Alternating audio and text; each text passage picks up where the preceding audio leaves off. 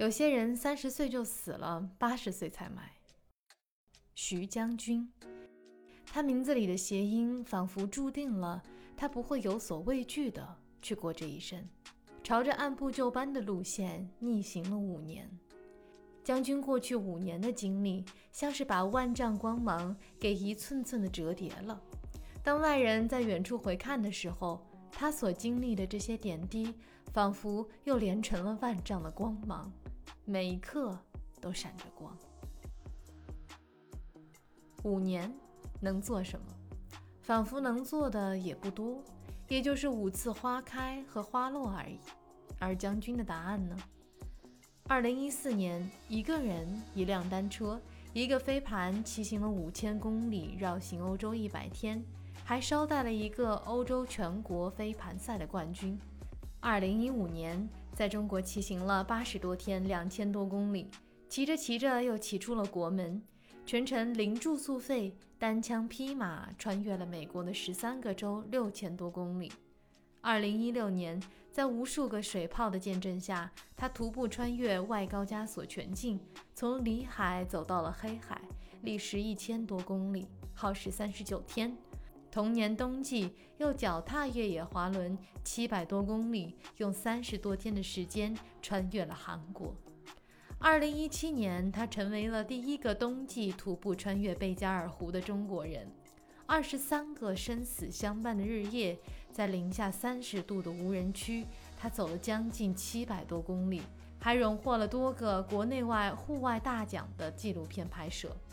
二零一八年，离死亡最近的一次探险，也是他首次尝试水上穿越，从源头到入海口，穿越美国第一大河密西西比河，三千七百三十公里，耗时六十九天，又开创了国人的首漂。同年春季，他用滑板车环岛毛里求斯，冬季越野骑行英国，寻找荒野小屋。二零一九年，首创骑钓之旅，以钓鱼为食物来源，以自行车为交通工具，去体验不一样的生活方式。将军是不是很厉害？可是你知道吗？他在第一次骑行前，连自行车的轮胎都不会换，在一个车行实习了两周后就上路了。他说，最重要的事是下定决心，最困难的一公里是离开家门口的第一公里。而将军的决心来自一次偶然的遇见。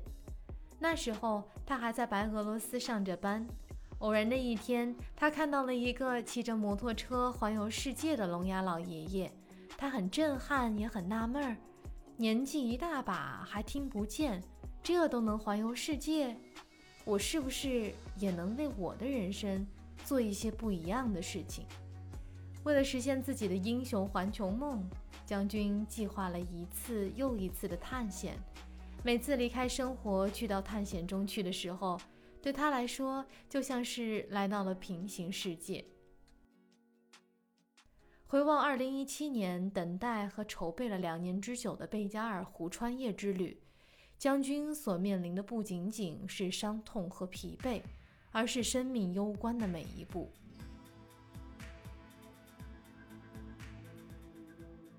贝加尔湖是世界上最深、最古老、最清澈的湖泊，而在它美丽梦幻的蓝冰下，却隐藏着重重危机。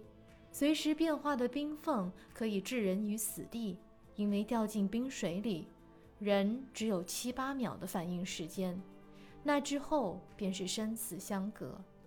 而贝加尔湖的危险不仅仅来自于冰缝，还有极寒和狂风。世界末日来了！啊，这个太恐怖了！这就是贝加尔湖的风啊！在行程过半进入无人区之际，将军的同伴兼向导因眼睛血盲不能再次前行，将军瞬间多了七十多斤的行李补给，而比这更重的压力是他得做出要不要一个人。往前走的决定，尽管当时怕到手心冒汗，他说他很清楚，当时在那个节骨点上，他不可能回来，因为他不太可能再有一次这样准备几乎完全的穿越。你最好的机会，往往是你最后的机会。将军想起范甘迪教练曾经告诉姚明的这句话，他是将军最喜欢的篮球运动员。于是他决定继续走，补给完了食物，检查了装备，他毅然地向无人区迈进。将军说，他在那一刻的勇气和决定不是鲁莽和冒险，拿生命去冒险是对不起自己和家人的。他做的是探险的工作，不是冒险，不是说走就走的旅行。探险没有办法说走就走。过去两年的准备和极寒地区的生存体验，让他能在那一刻做出这个不想后悔，但又大胆的决定。穿越贝加尔湖是我的梦想，我准备了快两年，才让自己到达这个地方。那今天我把接下来的那个我一个人穿越贝加尔湖北部的食物都补齐了，大米，还有意面。自己一个人走的话，我觉得这个决定是对不起自己的家人的，因为这个冒的风险比较大。罐头的肉，香肠。但同时，如果我选择回去的话，我觉得我对不起自己。方便面、巧克力、能量棒、糖。呃，人生之中有些路可能注定的只能一个人走，这段路只能由我一个人把它走完，因为我不可能指望别人，我只能靠我自己走完这段路。我靠我自己的能力生存下去，完成这次挑战。将军脚踩着像银河系一般的冰面，一步一步向前迈进。他看到了世界上极少数人才能看到的最美的日落和日出。当然，这背后的代价是一次又一次听到脚下冰裂开的声音，忍受着世界尽头的极致孤单。和西伯利亚地狱般的狂风，白天离开帐篷，他像是一个英雄，生猛地赶路，在这个只有野狼脚印的地方一路向北。晚上钻进帐篷，他卸下了勇猛的盔甲，拿起卫星电话，说着最简短的话和家人道平安。那句“妈，吃饭了吗？”瞬间打破了他所扛起的所有坚强。喂喂，马儿。啊，还好呀，吃饭吗？二十三日走出贝加尔湖，感受到第一缕阳光，见到第一个大活人，感受到暖气，再见到人类文明的时候，他好感动，也好珍惜平凡日子里那些理所当然的东西。他说，连下楼扔个垃圾都觉得幸福的不行。这是一部纪录片里记录将军从贝加尔湖又回到熟悉的飞盘训练场上的画面，有种说不出的感动。朋友像往常一样的问候，但看着当他朝朋友走过去的那个背影的时候，有种英雄从神坛走下回归人间的感觉。他脚踏的彩云渐渐消失，这人世间最值得留恋的，还是人间的烟火气。那句“欢迎回来”，简单又极具重量，让我们看到了英雄也终究是凡人。将军说：“不是他穿越了贝加尔湖，也不是他征服了贝加尔湖，而是贝加尔湖让他通过的。如果贝加尔湖不让你通过，那你前方给你一个薄冰。西伯利亚随便发一次非常大的那种暴风雪，你可能就完蛋了。”所以，人在自然面前，更多的是一个自我的挑战。将军说，他的所有探险都不只属于他一个人，是好心人的相助、同伴的助力，让他得以走完全程。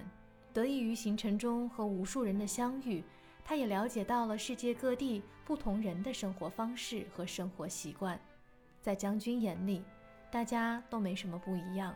因为原本以为的大世界越走越小，也越走越平。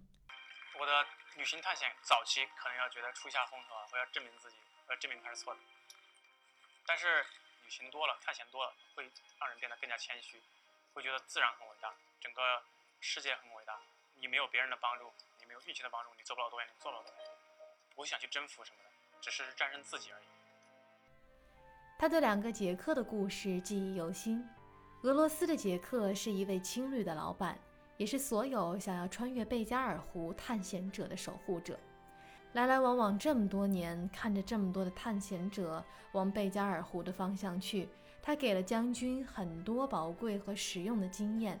他还告诉将军，他可以免费住他的青旅，住多久都行，还借了好多的装备给他。美国的杰克是将军在划船沿途认识的，是众多河岸天使中的一位。美国杰克是位大律师，帮穷学生免费打官司。也经常接待沿途的旅客，自己旅行不多，但是接待了成百上千的游客和行者，开车接送，提供食宿，景点导游还外带拍照。将军有时候都纳闷儿，一个人怎么对别人可以做到如此极致？你以为他对你好，结果他比你想象中的好还要再好一点。杰克的梦想是助人为乐，他每天都践行着自己的话。将军从来没有见过言行如此一致的人。你会问，那么将军的2020年呢？面对突如其来的疫情，将军停下了脚步。他原本打算用人力走完地球的4万零七十五公里，目前还剩下南美和南极两个州。回归日常的他还是有些些许的不适应，但是和家人长时间相处的时光让他倍感珍惜。完成了这么多壮举的他，依旧也逃不过父母关于成家和工作的问题。相比于逃避，将军内心升起更多的是内疚。父母的期望对于他们那一辈人来说是没有错的，但是如何能找到一个他们所期望的和自己梦想的平衡点呢？剩下的两万多公里还走不走了？将军也不是没有疑问的。看到这儿，你会问？那兜兜转转这么大一圈，还是要回归生活的琐事，那到底值不值得？答案因人而异，但是有一点是肯定的：人生没有所谓的弯路。五年前出发时的将军和五年后的他，能一样吗？这五年来，他有过在极端情况下想回家、想退缩、想放弃的念头，也经历了许多挫折和失败。但是将军说，他没有一次后悔的想法。将军说，幸福就是实现脑海里的每一个想法，不管是最初的单车骑行欧洲，沿路飞盘，还是他最为人知的穿越贝加尔湖，最危险的独木舟穿越密西西比河，还是最受挫折的骑行钓鱼之旅。他从最初的只看见自己，到看见天地，再见到众生。他变得越来越谦卑，对于未来理想生活的样子也越来越清晰。他会一直将旅途中的很多未能偿还的帮助传递下去，去帮助更多需要帮助的人。像美国的杰克那样，每次给别人比他们想象中更多一点的帮助。以后即使不探险了，家的大门也会永远为世界各地热爱户外和探险的人们敞开。回首这五年，将军实现了脑海中很多的想法，也活成了自己想要的样子。小男生的背影，经过历练，再回过头来，已经变得沉稳和高大。因为诸多的磨难，让他明白了，要成为自己的英雄，要征服的，其实也只有自己而已。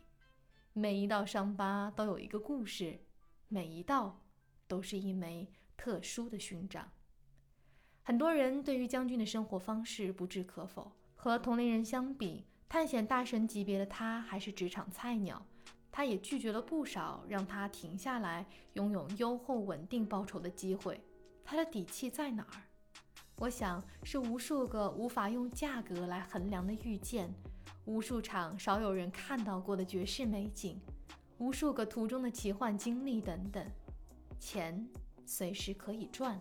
但是这样的心境和勇气可不是随时都能有的。如果我们把国民生产总值换成国民幸福总值，你说谁更富有呢？我们的人生又何尝不是一场终极的探险呢？我们也只是知道起点和终点，沿途的一切都是未知。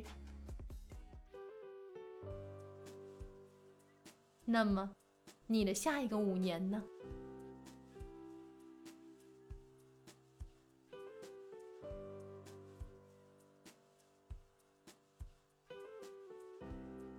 感谢收听这一期的静听微光文静在巴黎向你问好我们下期节目再会。